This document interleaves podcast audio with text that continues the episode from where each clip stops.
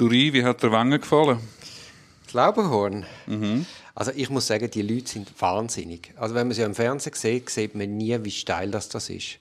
Und dort der Hund schopft ab. Und nachher, wenn man sieht, wie eng das, das ist, dort die Muse fallen hinterher, dort sind wir ja gestanden. Also muss ich sagen, die, die sind hochgradig kriminell.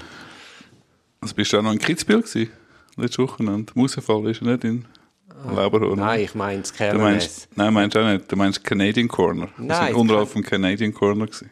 Ja, aber wir haben den Hundschopf gesehen und nachher... Canadian Corner und Kernes haben wir gesehen, wie es reinkommen und ja, wie es rausgehen. Aber eben, wie sie es genau gemacht haben, haben wir nicht gesehen. Aber wie schmal das ist, haben wir gesehen. Ja. ja. also ich habe es krass gefunden. Und vor allem der Kilde. Bei 107 Stämmen nicht schlecht. Ja. Bei 107 Stämmen und einfach er hat nochmal eine höhere Linie gehabt bei dem Canadian Corner als alle anderen. Ja, ist sehr beeindruckend. Also Maschine. Sehr beeindruckend, all die Fans. Wir sind eben dort bei dem ja, fast schon berühmten Hügel gewesen, wo all die Fans sind, die da ihre eigenen Raclets machen und Fondes mitbringen und ihre ja, eigenen Soundsysteme. Das ja, wirklich lässig. Ja. Und parallel haben wir den Trainer auch auf dem Bildschirm schauen Genau. Also nein, es ist sicher Das Erlebnis sehr empfehlenswert, ja. Ja, sehr empfehlenswert. Und wir haben auch ein bisschen die Sonne gesehen. Genau. Zur StPO. Super Übergang. Jetzt auch noch ein Ski-Podcast. Was sagst du eigentlich zu der Derniere vom Beat Voigt? Ja, also... Er hat es nicht mehr ganz den Wille angebracht, das ganze Risiko zu nehmen. Das begreife ich, aber von der Dramaturgie her ist es jetzt ein bisschen schade wie das jetzt gegangen ist. Mhm. Vielleicht hätte er lieber nichts gesagt und dann einfach aufgehört wie der Meier. Und aber klar, ich meine, es ist zwei schwierige Abfahrten, die Kinder und die Frau jeweils im Ziel, gehst du nicht mehr noch das Ganze. Du willst ja wirklich nicht im letzten Rennen noch eine schwere Verletzung kassieren. Ja, ja. Hast du ja gesehen, gerade beim ersten Kitzbühel Ich meine, der Odermatt wäre fast gestorben und der Kilde wäre fast gestorben, oder? wenn die sich haben können retten Das ist der Wahnsinn. Crazy. Ja. Das ist der Wahnsinn.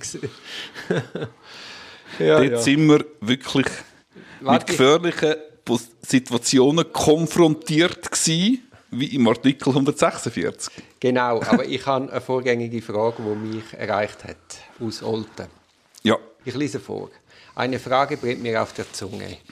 Ich habe im Podcast nur schon zweimal gehört, dass Anwälte ihre Strafanzeigen eher bei der Staatsanwaltschaft einreichen als bei der Polizei. Wenn ich mich nicht täusche, war das bei unseren Strafverteidigerinnen, Klammer eher Opfervertreterinnen, mal ein Thema. Es könnte doch taktisch klug sein, die Anzeige bei der Polizei einzureichen und damit ein polizeiliches Ermittlungsverfahren zu provozieren. Die Beschuldigtenrechte gehen da weniger weit wenn zum Beispiel die Polizei eine erste Einvernahme selbstständig durchführt. Kannst du das bitte rausschneiden, den Tipp? der ist sehr gut und äh, den sollte niemand hören.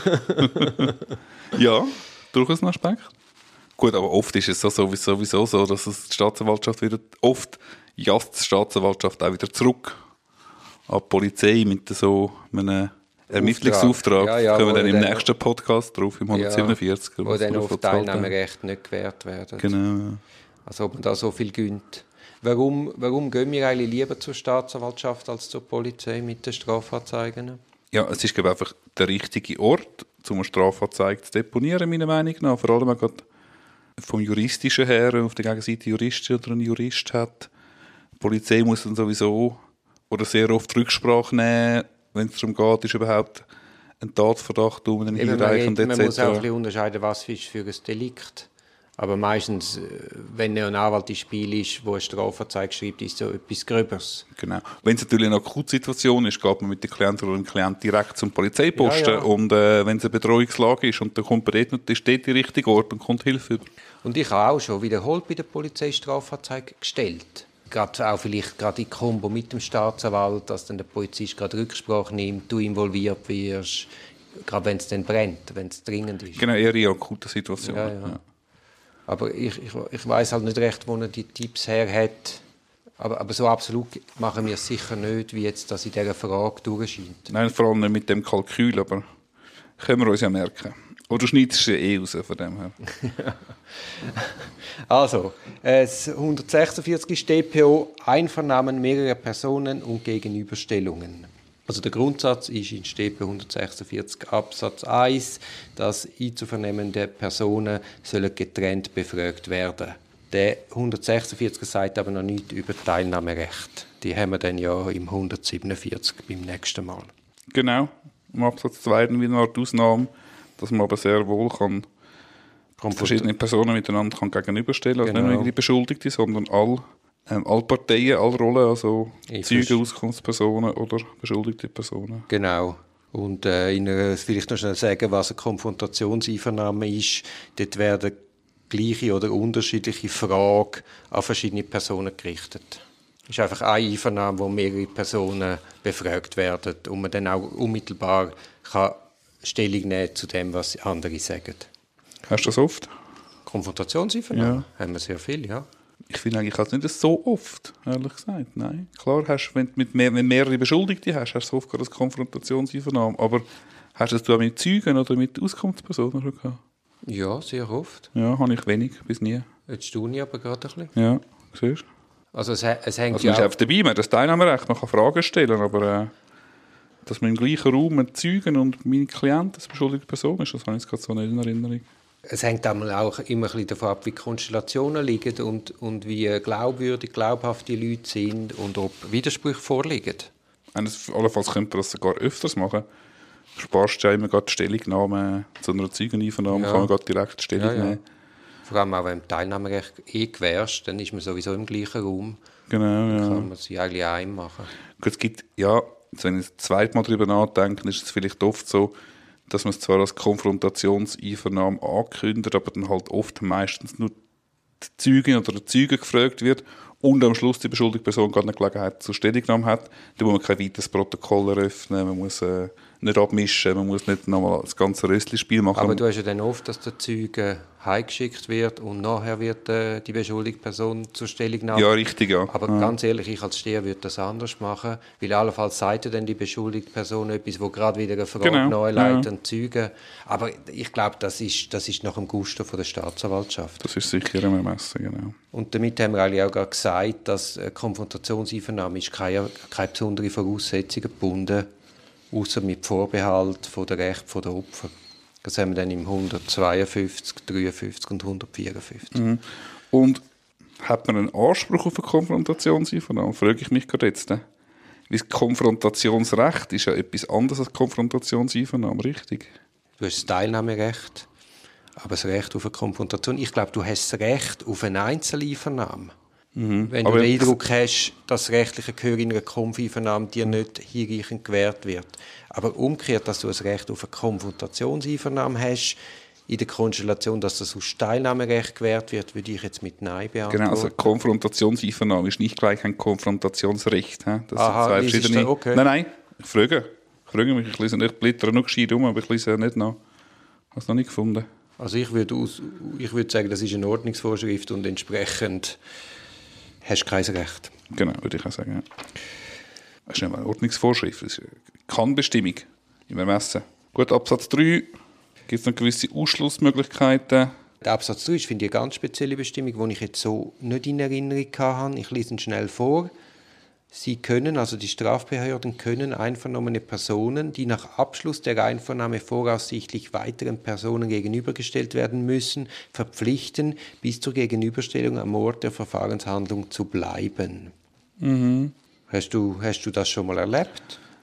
Nein, in dieser Konstellation nicht. Ich habe aber schon verlangt, dass wenn Zeuge A befragt wird und im Anschluss gerade ein guter Kollege vom Zeugen A, der Zeuge B befragt wird, dass man auffordert, dass der Zeuge A im Gang bleibt und nicht telefoniert, bis der Zeuge B im, im Raum innen ist. Ja, oder dass man anbegehrt, dass die Einvernahmen gerade sechs nacheinander sind und allenfalls eben das Kontaktverbot auferlegt, bis der Tag durch ist. Genau, oder eben so mit 292er, wir dürfen nicht über, das, über das reden. Aber in dieser Form habe ich es jetzt auch noch nie erlebt, nein, wie es da geregelt ist. Dann der Absatz 4. Die Verfahrensleitung kann eine Person vorübergehend von der Verhandlung ausschließen, wenn eine Interessenkollision besteht. Das ist der Fall und das, das habe ich doch auch etwa die, dass eine unmündige Person, sagen wir im Jugendstrafverfahren, wird von einem Elternteil begleitet Und dann kommen so hochsensitive Fragen, sagen wir, wenn ein Sexualdelikt in Frage steht. Und dann ist es ja oft so, dass du als befragte Person, wenn hinten eine Mami sitzt, äh, bist natürlich dann irgendwie befangen und kannst nicht recht Auskunft geben. Mhm. Und in so einem Moment habe ich schon verlangt, dass man dann die mitgenommene Vertrauensperson für den Teil von der Befragung rausschickt. Mhm. Weil ja einfach, es geht ja dann auch um, um die Glaubhaftigkeit von der Aussage vom, von der Jugendlichen oder vom Jugendlichen und das sollte ja dann nicht gemindert werden, weil, weil jetzt die Eltern ihn wollen begleiten Hast du das auch schon gemacht? Habe ich auch schon, ähm, schon erlebt, aber sie das gar nicht müssen abbegehren, weil das irgendwie automatisch von der Verfahrensleitung erkannt worden ist. Ja, oder meistens ist ja, wenn du eine Vertretung übernimmst, hast du ja auch Kontakt mit den Eltern und die, und die meisten Eltern verlassen sich dann auf den Rat und der Jugendliche oder die Jugendliche genau. ist dann begleitet, dann kommen sie gar nicht erst mit. Ja. Dann 4, Absatz 4 Lit B, also nochmal ein, ein Ausschlussgrund, diese Person im Verfahren noch als Zeuge oder Auskunftsperson oder sachverständige Person einzuvernehmen ist. Mhm. Also ich denke jetzt da ein vorübergehender Ausschluss von, von Privatklägern, die nachher noch als Auskunftsperson zu befragen sind. Das hat man ja oft. Genau, aber das gilt eben glaube nicht für den Rechtsbestand und die Rechtsbeständin. Das ist eine gute Person Frage. Ja, also ich glaube nach Gesetzestext, wenn Sie es halt nach Gesetzestext beantworten, und dann steht einfach nur die Person, die allenfalls noch soll befragt werden und der Rechtsbestand, Rechtsbestand wird in der Regel nicht befragt. Ja, das sehe ich ähnlich. Ja. Das ist wahrscheinlich so, also es wird quasi dann für die betreffende Person das Teilnahmerecht eingeschränkt. Das bedingt aber, wenn man dann dem Moment allenfalls belastendes Beweismaterial gegen die Person generiert, dann sind die nicht verwertbar. Also das muss man dann konfrontieren, respektive wiederholen. Ja, genau. Und, äh, das ist dann, glaube ich, der 147 Absatz 3. Aber zu dem kommen wir ja irgendwann, ja. Also ich habe das jetzt ehrlich ein langweiliger Artikel gefunden, aber schön haben wir ihn hinter uns gebracht. Der 147er wird noch einiges spannender, richtig? okay, ja. Das ist ein Podcast aus der Reihe Auf dem Weg als Anwältin. Ich hoffe, der Podcast hat dir gefallen. Für mehr Podcasts schau doch auf meiner Homepage www.duribonin zusammengeschrieben.ch. Viel Spaß beim Entdecken von weiteren Podcasts.